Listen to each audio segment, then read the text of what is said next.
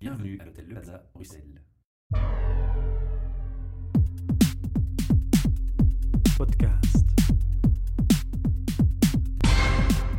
Een goedemiddag allemaal. Welkom bij een nieuwe podcast van HR Meetup, recht na de vakantie en nog steeds live vanuit het Plaza Hotel. Nu, er zijn een aantal dingen veranderd. We hebben er een sponsor bij, dat is Talent Square. We hebben een, eh, alweer een gast bij ons, zo recht na de vakantie. Ik denk dat misschien nog in vakantiesfeer kan zijn, maar we gaan er meer te weten over. We gaan meer te weten komen, uiteraard. En dat hij zichzelf even voorstelt. Hoi, mijn naam is eh, Jeroen Jans en ik ben de oprichter van Amwell. En met Amwell wij helpen werknemers en bedrijven om eh, uiteindelijk beter te presteren en om beter met stress om te gaan met name.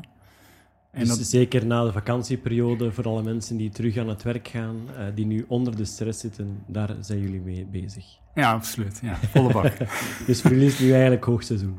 zeker, zeker.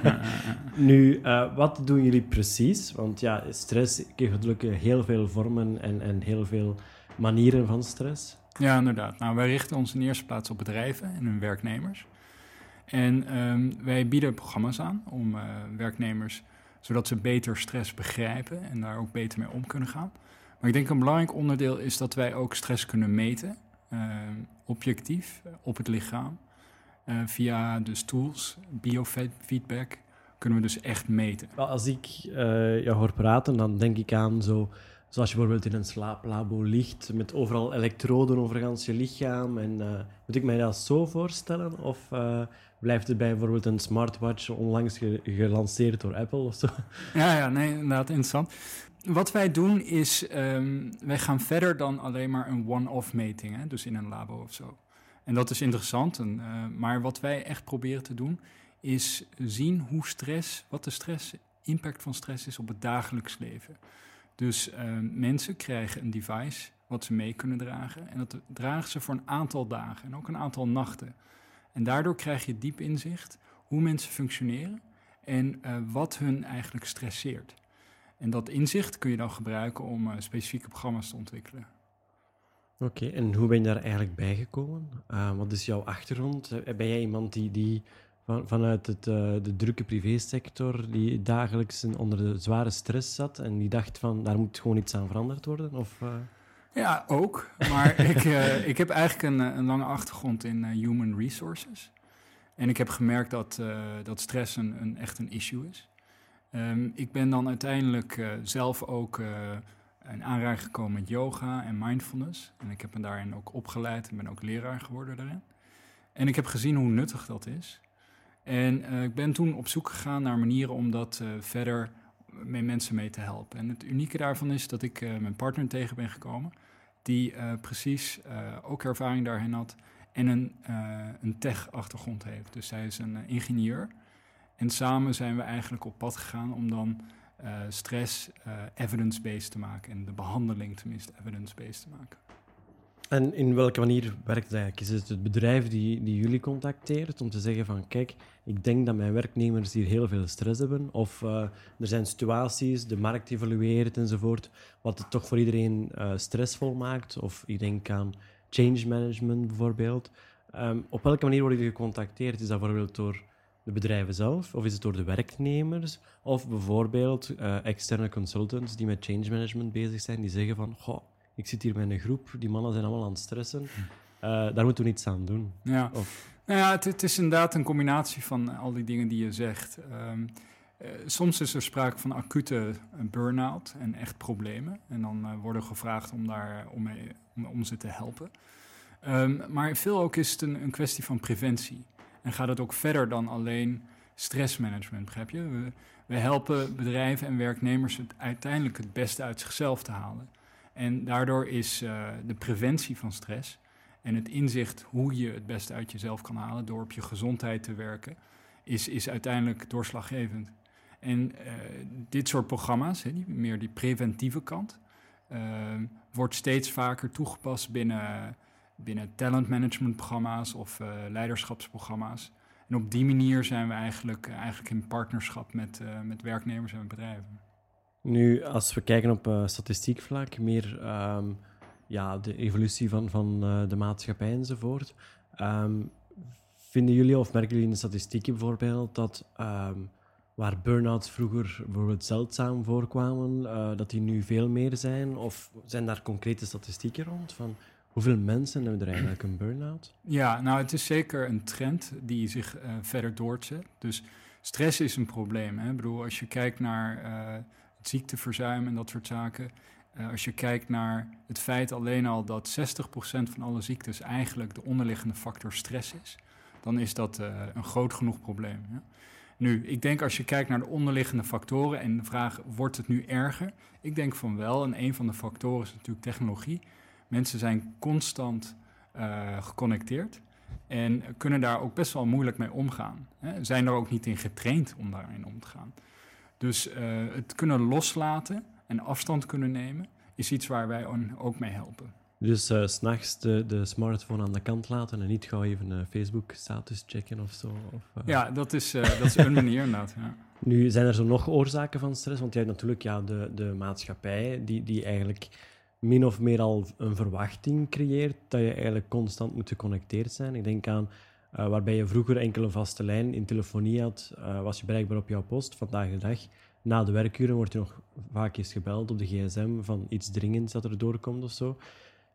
Zijn er nog andere vormen? Eh, is, is het eigenlijk door de crisis bijvoorbeeld, de economische crisis, dat er stress is? Of zijn het de huurprijzen of Mhm. eh, de consumptieprijzen of eh, collega's? eh? Ja, nou ja, goed. Ik denk buiten het feit wat ik noemde van die, die altijd maar geconnecteerd zijn, zijn natuurlijk een heleboel factoren. Hè. In persoonlijk leven ook, moet je ook niet vergeten, hè, persoonlijke stress. Maar ik denk dat het uiteindelijk niet zo belangrijk is. Ehm, de liefdesperikelen, die, eh, die laten we aan de andere kant. Ja, inderdaad, daar zal ik een andere keer praten. Maar eh, het punt is uiteindelijk van stress is, is er altijd geweest. Hè? Het, de vraag is hoe ga je ermee om? Hè? En eh, hoe kun je stress herkennen en, en, en ontwikkel je dat bewustzijn? En daar helpen we mee, en zo snel mogelijk, in zo vroeg mogelijk stadium, zodat je daar overheen kan stappen en uiteindelijk beter kan presteren. Zijn er zo bepaalde pijlers of zo symptomen, laten we zeggen? Eh, als je wilt zeggen, zeggen, de top vijf symptomen van eh, iemand die stress heeft, want misschien beseft hij het eigenlijk zelf niet. Ja.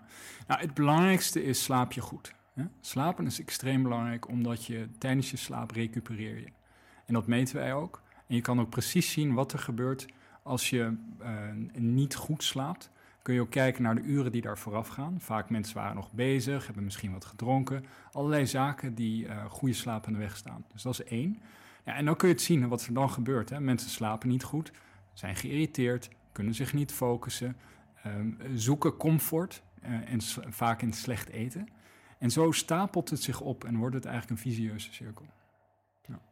Even concreet, ehm, ik ben een bedrijf, ehm, ik moet bepaalde veranderingen doen. Eh, ik denk dat dat stress gaat werken bij mijn werknemers. Mhm.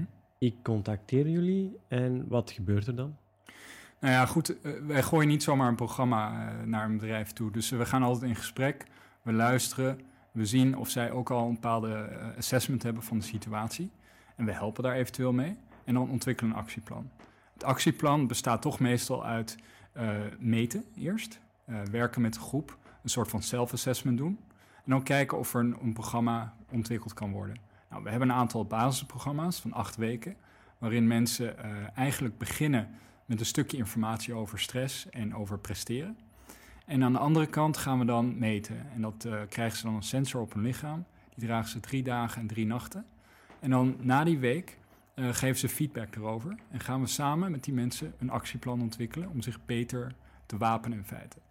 En dan eh, hebben we gewoon elke week een bijeenkomst, heel kort. Ehm, en dan na acht weken, en dat is belangrijk, gaan we nog een keer meten. Dus nog een keer een self-assessment en nog een keer eh, de biofeedback drie dagen, drie nachten. En dan kunnen we zien of er vooruitgang is. En dat is belangrijk. En dat stelt ons dus in staat om heel evidence-based te werken. En op die manier eh, bedrijven ook een, een soort van case te geven. Weet je, van als je hierin investeert, nou, dan kun je een bepaalde vooruitgang verwachten. En heeft het dus ook zin om daarmee verder te gaan. Kunnen jullie ook overgaan van de groep eigenlijk van binnen het bedrijf, dat je merkt van oké, iedereen is, is, kan beter omgaan met stress, maar er zijn bepaalde mensen, eh één, twee, die, die het toch moet nog altijd moeilijk hebben, bijvoorbeeld. Mhm. Eh, kan er een soort van individuele opvolging bij zijn bij jullie? Dat je zegt Ja, van, ja. ja, die persoon die heeft het toch moeilijker, dus die gaan we nog een beetje verder opvolgen. Allee, ik weet niet, Ja. heel praktisch aan het denken aan het bedrijf. Ervoor dat die een aantal collega's hebben die al eh, een aantal jaren dienst hebben. Mhm. Door de veranderingen binnen het bedrijf. Ja. Jongere mensen passen zich al wat sneller aan dan, dan de, de oude garde, zoals we dat dan zeggen. Ja. Ehm, kan je dan eigenlijk specifiek ook voor bepaalde personen gaan zeggen van kijk, ik zou die toch graag begeleiden, want dat is... eh, Ja, nou, ik- denk, je haalt een belangrijk punt aan. In de eerste plaats, het antwoord is altijd ja. Hè? Dus we kunnen coaching doen en heel specifiek ingaan op een situatie. Maar ik denk dat het wel belangrijk moet zijn over het punt privacy. Hè? Dus eh, veel van onze programma's zijn vrijwillig. Daar kunnen mensen instappen en we leggen gewoon ook uit wat zij er zelf aan hebben. Weet je? En dan vragen we ook een stukje commitment van die mensen om het programma's te volgen. En dat helpt. Ehm, en ik denk dat je als werkgever daar heel voorzichtig mee moet omgaan. Ehm, de informatie die uit die assessments komen, eh, blijven ook vertrouwelijk. Voor, en blijven eh, alleen, blijven tussen de coach en, en de persoon zelf. De werkgever krijgt een rapport over de algehele voortgang van een groep, maar nooit over een persoon. Dus ik denk dat je op die manier eh, wel bepaalde ehm, ja, vertrouwelijkheid. vertrouwen Ja. moet, moet creëren. En dat is heel belangrijk, denk ik. Ja, ik denk vooral eh, omdat je ook ja, eh, verschillende oorzaken van stress gaat aanpakken. Dus dat wil niet zeggen enkel eh, dit is mijn job description en dit geeft mij stress, maar ook externe factoren, misschien collega's onderling. Ja, je hebt, dat kan natuurlijk eh, op, op heel veel persoonlijke zaken gaan, gaan raken, laten we Ja. het zo zeggen, die dan misschien voor bepaalde mensen confronterend kan overkomen. Dus als het dan nog eens openlijk wordt gecommuniceerd aan directeurs en op directievergaderingen enzovoort, ja, kan ik inderdaad wel voorstellen dat de vrijwilligheid, eh, de, de bereidbaarheid, toch al, al wat minder is natuurlijk. Mhm. Ehm, nu, hoe lang bestaan jullie eigenlijk al intussen? Uh, wij zijn nu een jaar bezig. En eh, we hebben ook, eh, zijn blij onze eerste klanten te hebben. en eh, nou, dat gaat goed. We hebben echt een jaar gewerkt om de juiste technologie te, identificeren. De juiste mensen, het juiste netwerk. We hebben getest en eh, ja, we hebben, we zijn heel tevreden met de resultaten. Is er eigenlijk een, een link met de nieuwe wet die erdoor komt, dat eigenlijk bedrijven eh, verantwoordelijk zijn voor burn-outs en jullie, wat jullie eigenlijk gaan doen? Nou ja, we, we zijn daar inderdaad al een langere tijd mee bezig. Hè? Ehm, het is niet geheel toevallig dat we natuurlijk met deze materie bezig zijn. En het is zeker zo dat er steeds meer belangstelling en begrip komt voor de materie, wat, wat heel goed is. Maar uiteindelijk is dit ook een persoonlijke belangstelling die ik al heel lang heb. Ik ben heel lang met yoga en mindfulness bezig. En ik denk dat het ook belangrijk is dat je daarom iets doet. En daarom kun je ook mensen ehm, helpen en iets uitdragen. Dan eerder opportunistisch ingaan op een, op een marktvraag. Nu, ehm, klinkt misschien wel wat raar, maar, maar 2015 een stressvrij leven hebben, bestaat er nog? Eh, nee, en dat is eh, goed ook. Ehm, een beetje stress is ook wel gezond hoor. Dat is helemaal niet erg. De vraag is, hoe ga je ermee om? En, en kun je ehm, dingen bereiken en, en dingen doen, hè? en van het leven genieten en het beste uit jezelf gaan kunnen halen, zonder uit balans te gaan raken? Hè? En dat is, dat is het belangrijkste. Oké. En ehm, nu voor de mensen die aan het luisteren zijn, of bedrijven die aan het luisteren zijn, die zeggen van, "Oh, ja, eigenlijk, hè, 2015 komt er inderdaad aan. Ehm, hoe gaan zij jullie contacteren? Via online? Of eh, moeten zij een bepaald telefoonnummer bellen of zo? of waar gaan we jullie terugvinden? Ja, op de verschillende social media, eh, maar onze website is amwellatwork.com. En eh, je kan ook ons vinden op eh, LinkedIn, dus Jeroen Jans. En ik, zie, ik zie eruit om een goed gesprek te hebben. Nu, jullie doen ook automatisch eerst een, een kennismakingsgesprek met bedrijven om te kijken van, wat is ja. precies het... Ja, en dat is alles verschil vrijblijvend. En overigens werken we ook wel met individuen. Dus Dus voor mensen die aan het luisteren zijn, die zeggen van, "Goh, Ja. ik wil persoonlijk, eh, dat is mijn, mijn eh, go- goed voornemen, hè, mijn nieuwjaarsvoornemen. ja. Dus die komen er dan ook nog aan natuurlijk. Hè. Ja. Ehm, ja, ik zie mijn collega hier eh, al, al dik doen. En, en het kostenplaatje, is het... ik denk dat het waarschijnlijk afhankelijk is van voor hoeveel mensen en voor hoe lang dat de periode is. En, Ja, nou ja, ik, ehm, we zijn daar heel transparant over met bedrijven. En ehm, bedrijven zeggen eigenlijk ook van, nou ja, inderdaad, dit is toch heel wat. Coaching, technologie, programma's. Ehm, maar ik kan je verzekeren dat het eigenlijk heel erg meevalt. Eh, omdat we ook in groepen werken, omdat die technologie vrij gestandaardiseerd nu eenmaal is. Is ook bewezen, is al, wordt al gebruikt bij andere bedrijven.